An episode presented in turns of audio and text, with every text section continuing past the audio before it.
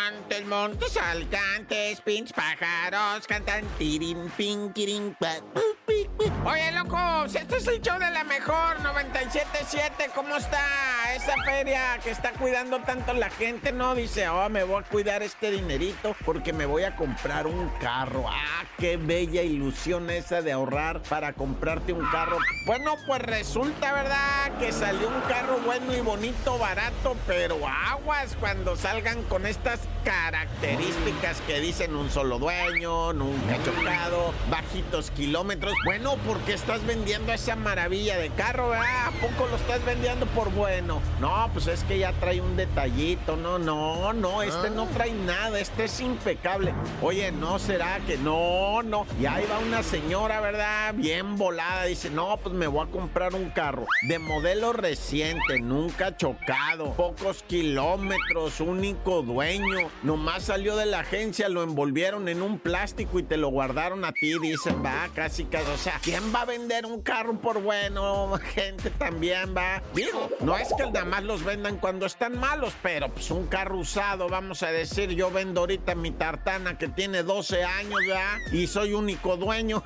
pero tiene 12 años, más de casi los 200 mil kilómetros. Ni modo que te diga perfectas condiciones, nada, nomás desgaste de uso, pues sí, ¿va? Bueno, ¿para qué te hago el drama tan largo, ah? Lo cierto, ¿qué pasó aquí? Una mujer que traía 200 mil pesos, se la cree que le están vendiendo un casi carro del año en eso y resulta y llega y era el Michael y el Henry, dos hondureños, ya ves como allá sus nombres son diferentes, ¿verdad? Uno se llamaba el Michael, pero así se escribe como suena, ¿verdad? El Michael y el Henry. Y pues que le dicen a la señora, sí, mira, este es el carro, ¿qué le parece? Nada más que una bronca, nosotros pues no somos de aquí, ah. necesitamos el pago en efectivo. Sí, ahorita y que junta la lana la señora, le dice, pues sí, aquí los traigo, mira, cuatro paquitas de a 50 mil pesos cada una y la que posecha los paqué que se lo roban, güey. Que le roban el dinero y la señora se quedó sin su carro, ¿verdad? Y hay otro caso, ¿verdad? También muy parecido de una mujer que les dijo, no, pues órale, Simón, aquí está, mira el depósito, aquí lo tienen, yo se les hago la transferencia porque no traigo el dinero. Y esa señora fingió la transferencia, ¿verdad? Dijo, no, Simón, aquí está la transferencia. Pero ¿qué te crees que no hubo tal transferencia? La señora no les dio, pero este es el caso de la señora de, de la colonia Casias, ¿verdad? Donde pues la mujer este, pues no entregó el dinero, pero en el otro caso, si el caso es que tú te pongas vivo ya, corta.